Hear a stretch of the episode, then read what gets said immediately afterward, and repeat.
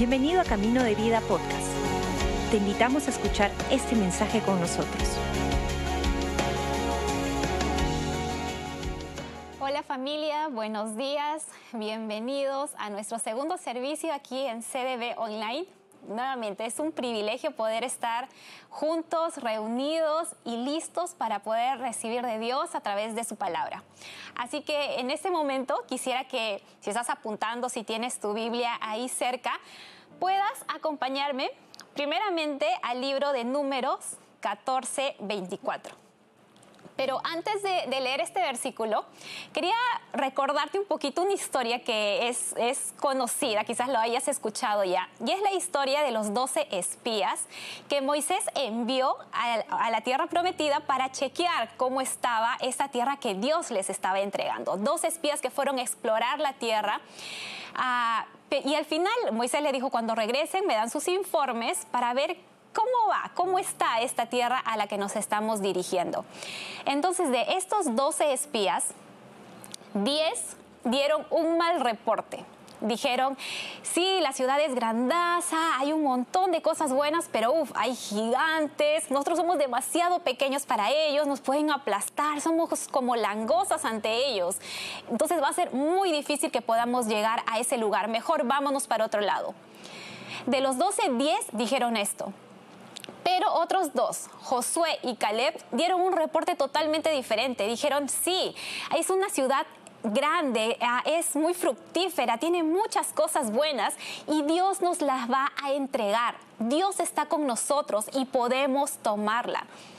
Entonces, esta historia siempre, siempre es como un refrescar para mí y siempre busca mantener mi enfoque porque me hace recordar cuántos de nosotros muchas veces terminamos enfrentando situaciones muy complicadas donde nos parece que sí hay gigantes, que hay cosas que están difíciles, circunstancias muy difíciles, pero la pregunta que a mí me llega es, ¿con qué perspectiva voy a ver la situación? ¿Cómo es mi filtro para ver esta situación? ¿Puedo tener el filtro de los 10 espías que dijeron que iba a ser imposible, que iba a ser muy difícil, que hay gigantes que me pueden aplastar? O mi perspectiva puede ser como la de Josué y Caleb, diciendo, sí, es, es una situación quizás difícil, pero Dios está conmigo y puedo vencer. Entonces, siempre mi perspectiva y mi enfoque trata de ser, quiero tener el filtro correcto al momento de enfrentar problemas. Y hay algo muy especial en uno de estos espías, Caleb, que dio un buen reporte. Y me encanta lo que Dios dice acerca de este, de este joven en ese momento, de Caleb. Y eso lo encontramos en números 14:24. Dios está diciendo, sin embargo, mi servidor Caleb tiene una actitud diferente a los demás él se ha mantenido fiel a mí, por lo tanto yo lo llevaré a la tierra que Él exploró. Sus descendientes tomarán posesión de la porción de la tierra que les corresponde. Me encanta cómo comienza esta, esta, se puede decir, este detalle de Caleb. Caleb tiene una actitud diferente. En otra versión dice un espíritu diferente. No sé tú, pero en mi currículum, así que cuando Dios lo lea, me gustaría que él diga, pero Annalise tiene un espíritu diferente. No sé si tú también quisieras que Dios pueda decir esto de ti. Tiene un espíritu diferente.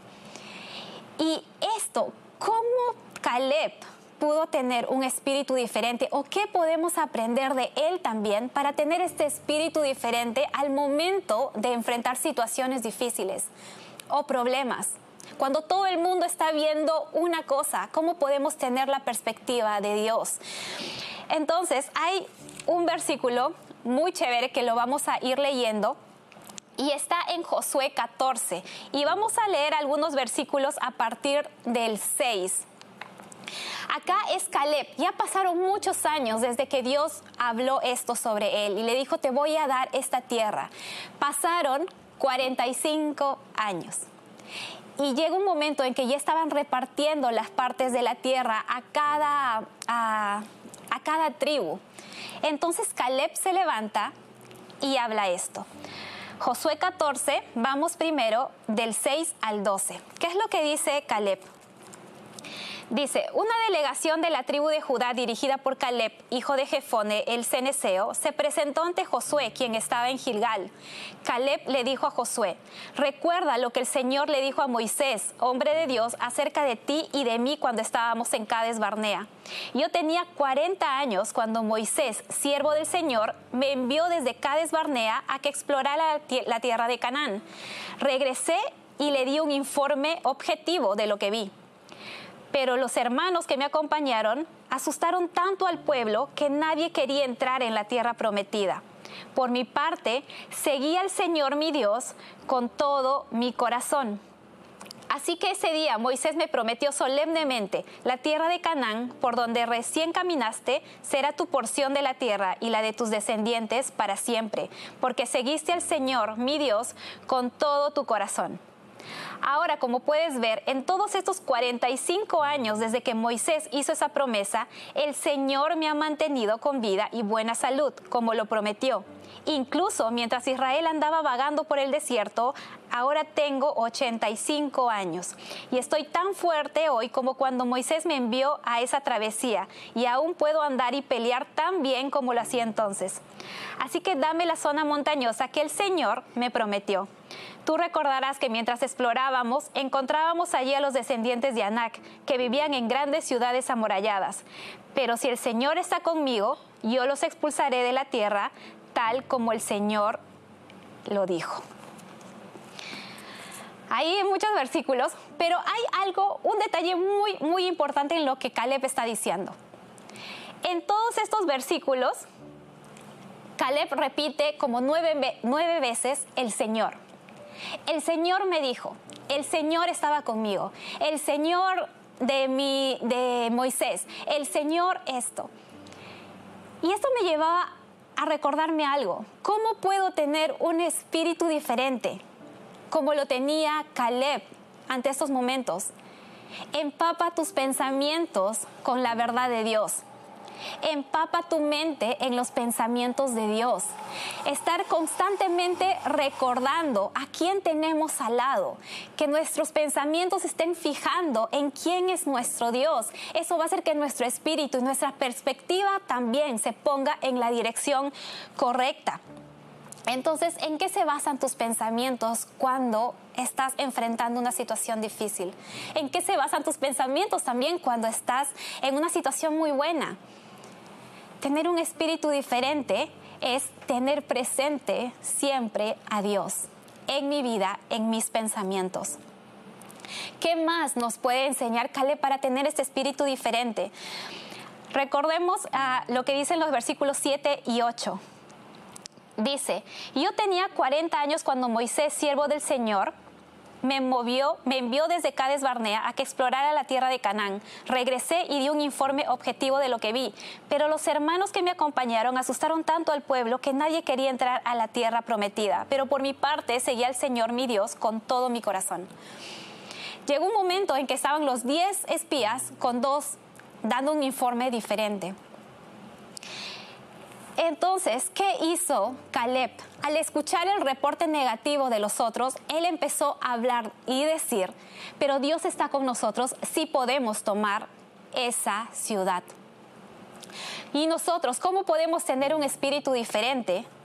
No escuches a los que dudan, no escuches a los que ah, desechan la verdad de Dios. Y mira, en este punto quería recordarte algo, todos tienen el derecho de decir lo que piensan. Todos pueden decir lo que piensan, pero tú y yo también tenemos el derecho de escoger qué es lo que vamos a escuchar. Tenemos el derecho de escoger a qué le vamos a prestar atención. Me encanta que Caleb pudo tomar firmeza y decir, yo conozco los hechos. He visto, sí, que la ciudad ha tiene cosas muy buenas y quizás también va a tener sus complicaciones. Pero yo conozco los hechos, yo sé a quién le sirvo, yo sé lo que el Señor ha hecho por nosotros. Así que yo voy a confiar en Dios y voy a seguir adelante. Entonces, esto me, nos hace recordar que se necesita un espíritu diferente un espíritu diferente para decir cosas impopulares. Se necesita un espíritu valiente para dar la contra, no en forma así de, pelear, pero para decir, oye, eso están diciendo, pero yo confío, yo conozco los hechos y yo conozco a Dios y puedo seguir adelante. Entonces, no prestemos todo nuestro enfoque o atención a aquellos que dudan de la verdad de Dios. Enfoquémonos en la verdad de Dios. ¿Y qué más? ¿Cómo podemos tener ese espíritu diferente? Josué 14, 12 dice esto. Así que dame la zona montañosa que el Señor me prometió. Tú recordarás que mientras explorábamos, encontramos allí a los descendientes de Anac que vivían en grandes ciudades amuralladas. Pero si el Señor está conmigo, yo los expulsaré de la tierra, tal como el Señor lo dijo. Entonces, ¿qué hacía que Caleb tenga un espíritu diferente? Él tenía una causa mayor un propósito mayor para su vida. Él no solamente pensaba tomar una tierra para él, sino él estaba viendo en su descendencia, en poder dejar un legado. Es que yo voy a tomar esto no solo para mí, sino para los que vienen más adelante. Yo tengo que ir a tomar y pelear esto porque eso va a ser bueno para los que vienen. Entonces, Caleb peleó por su promesa ya que no solamente era para él, sino para sus descendientes. Y sabes, establecer un legado duradero requiere pensar fuera de nosotros. Y muchas veces hacer esas cosas impopulares, pero que a la larga demuestran sabiduría. Y es que sabiduría es hacer las cosas con que al final me traiga una satisfacción a largo plazo. Sabiduría es hacer aquellas cosas que a largo plazo yo pueda decir, estoy satisfecha con esta decisión. Y legado también se trata de eso. Tomar las decisiones que tenga que tomar ahora, aunque puedan parecer difíciles, pero sé que a la larga voy a poder disfrutarlo yo y también los que vienen después de mí. Caleb tenía ya 85 años y dijo, yo estoy fuerte para seguir peleando y seguir tomando aquello que Dios me ha prometido. Entonces, ¿cuál podría ser tu causa? ¿Cuál sería mi causa? Esa causa mayor por la que pueda seguir caminando y avanzando. No solo se trata de mí, sino de los que van a venir después. Y hay algo que nos recuerda Pastor Robert.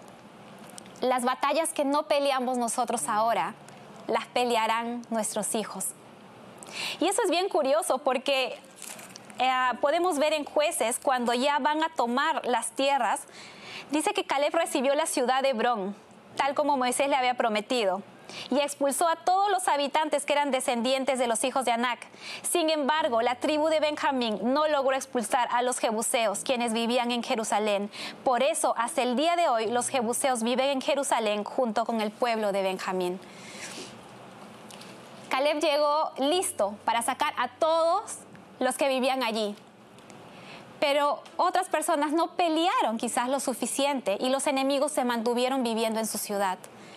Creo que tú y yo estamos llamados a poder tomar esta batalla, esta pelea de lo que Dios ya nos ha entregado, no para conseguir algo de Dios, sino para poder establecernos en lo que Dios ya nos dio si hay algo que tengo que yo ponerme firme, que establecer convicciones firmes, que empezar a llenar de palabra de Dios en mi vida, hay cosas en las que tengo que luchar y confiar en Dios, que lo podamos hacer hoy, reconociendo que Dios ya me ha entregado lo que Él me ha prometido y que puedo confiar en Él completamente. Así que en esta mañana quisiera animarte, que tú y yo podamos tener ese espíritu diferente, que podamos recordar en quién hemos creído y que podamos recordar también que el Espíritu de Dios es quien nos da la fuerza y que tú y yo tenemos ese espíritu diferente por el Espíritu de Dios para seguir caminando y tomando lo que Dios ya nos dio. Así que, ¿qué te parece si en este momento oramos juntos? Señor, gracias, porque así como Caleb tenía tan claro en quién había confiado, Ayúdanos, Señor, también a poder posicionarnos y pararnos en la convicción de quién eres tú y que tú estás con nosotros y peleas con nosotros, Dios. Gracias por que tu palabra es lo que necesita salir de nuestra boca ante momentos de dificultad y recordar que lo que estamos sembrando hoy también nuestras generaciones los van a cosechar. Gracias porque no estamos en este camino solos, estamos contigo. En el nombre de Jesús. Amén. Amén. Y en ese momento también no quisiera pasar a la oportunidad de si tú estás viendo este mensaje por la primera vez o escuchando de Dios por la primera vez y quisieras decir, yo quiero tener una relación con Dios, yo quiero conocer más a ese Dios poder tener una relación cercana con Él, no por lo que me dijeron simplemente, sino porque yo lo conozco. Quisiera animarte a que me acompañes en una oración, pequeña pero poderosa, no es cambio de religión, es empezar una relación con Dios. Así que si esta persona eres tú, repite esta oración después de mí. Padre nuestro que estás en los cielos, te doy gracias por enviar a Jesús y porque por su sacrificio puedo tener libertad y vida eterna. Señor, perdona mis pecados y en este momento te recibo como mi Señor y Salvador. Ayúdame a vivir por ti todos los días de mi vida. En el nombre de Jesús. Amén. Amén. Gracias por acompañarnos. Esperamos que hayas disfrutado el mensaje de hoy. Si deseas más información, síguenos en nuestras redes sociales o visita caminodevida.com.